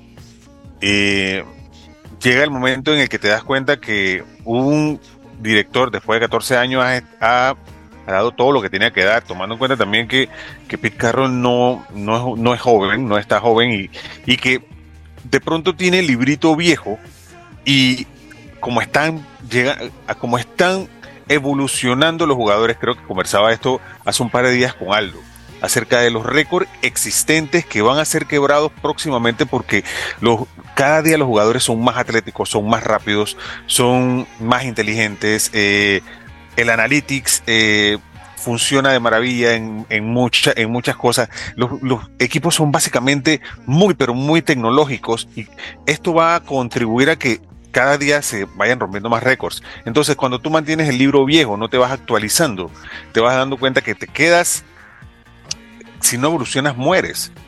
Y bueno, vamos, vamos directamente a lo que ha sucedido en, los en el último año. Seattle tuvo cerca de, creo que fueron siete picks, o siete jugadores, o siete opciones a cambio de Russell Wilson. Y ninguno de los jugadores ha sido lo que realmente se esperaba, pues. Eh, ni de la parte ofensiva ni de la parte defensiva. Y se han hecho, digamos que unos que draft bastante cuestionables, lo cual ha hecho que la, la misma franquicia pierda competitividad dentro de su propia división. Entonces, sí, ganó un Super Bowl, ha tenido un montón de años con la franquicia, pero hay que evolucionar. Y creo que Seattle va a ser un equipo que, eh, al igual que New England, va a comenzar a pasar por un periodo de reestructuración y reconstrucción, esperando que con piques altos y con la suficiente sagacidad de negociación en los drafts puedan hacer un equipo competitivo a corto plazo o a mediano plazo. Sin embargo, creo que sí, ya eh, eh, la relación no estaba deteriorada, sin embargo, creo que, como bien lo dijiste, se extendió creo que un año más.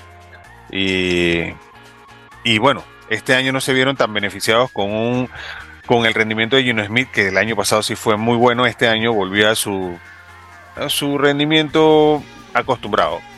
Y pues los resultados están a la vista. Y por último, no menos importante, termina también una era que si hablamos de college football, por lo menos en las últimas décadas, ese es un nombre que puede venir a la mente de cualquiera. Nick Saban, Aldo Canto. Bueno, hablar de Nick Saban, chuleta, es eh, prácticamente hablar de toda su carrera en college. Un nombre que siempre fue muy sonado y sobre todo en esa última instancia en Alabama, ¿verdad? Aunque él viene en la competición básicamente hace más de 30 años ya en diferentes eh, universidades, ¿verdad? Eh, estamos hablando de un coach que prácticamente también tuvo su instancia en la NFL, eh, ganó siete Nationals Championships y definitivamente es uno de estos eh, digamos, eh, coaches que van dejando marca, que van creando ese tipo de jugadores eh, que luego surgen en NFL. Por ahí a nivel de NFL estuvo con los Miami Dolphins en la, en la temporada del 2005-2006. no le fue más o menos, ahí tuvo como quien dice la guerra, pero luego regresa a Alabama y empieza toda esta, digamos, última etapa de él donde básicamente desde el 2007 hasta el 2023, por más de 16 años, pues eh, conduce logrando cualquier cantidad de campeonatos dentro de lo que es el college. Y es un nombre que junto a otros coaches, eh, el mismo Pete Carroll que estábamos hablando, esto también eh, al final de, su, de esta instancia en Alabama se va con un récord de 201 victorias y solamente 29 derrotas estamos hablando de que definitivamente es un señor que tiene el librito, tiene su forma de jugar, es efectivo, eh, porque hablar de, 29 derrotas en una instancia de tiempo como la que tuvo en Alabama es sinónimo de que definitivamente es un buen coach, con un récord en, en bowls de 19 victorias, 12 derrotas. Entonces, eh, me parece que y múltiples lo que son eh, awards, ¿no? De diferentes tipos que ganó en su carrera. Así que Nick Saban siempre será recordado por toda esa ese trabajo que hizo en, Alabama. Él coachó también a cuatro Heisman Trophy eh, ganadores, como fue Mark Ingram, Derrick Henry, Devonta Smith y Bryce Young en el último, en el 2021, todos NFL. Así que va a ser una, como que dice, un antes y un después, igual que Bill Belichick en la NFL, pues eh, es sinónimo a Nick Saban allá en el mundo del college. Yash, elogios para Nick Saban, ¿no? That's my coach. Eh, yo siempre he sido eh, fanático de Alabama. Y creo que hay dos, dos detallitos que dicen todo. Uno, siete campeonatos nacionales, seis con Alabama y uno con LSU. Y en su tiempo en Alabama produjo 44 piques de primera ronda y solamente tuvo 29 de derrotas. Entonces ahí los números hablan por sí solos. Creo que para mí, en mi concepto muy personal, y no solamente porque eh, en college eh, uno de mis equipos eh, sea Alabama, sí siento que Nick Saban ha sido uno de los mejores coach del college de la historia del fútbol americano de los Estados Unidos. va a haber, como tú mismo lo dices, un antes y un después así como lo hubo antes y después del Penn State de, Joe Paterno, y siento que el que son unos zapatos realmente imposibles de llenar. Yash, Aldo, como siempre, un gustazo compartir con ustedes. Recuerden seguir a los amigos de NFL Panamá en arroba NFL Panamá en Twitter. Y por supuesto no olviden seguirnos a través de arroba bitácora PMA, bitácora con B, Estamos también en Instagram como Bitácora Deportiva, estamos en YouTube como Bitácora Deportiva, nuestro sitio web bitácoradeportiva.com. Pueden encontrarnos tanto en Apple Podcast, Spotify y Google Podcast y también en Anchor. Nos estamos escuchando en la próxima edición. Que tengan un excelente fin de semana.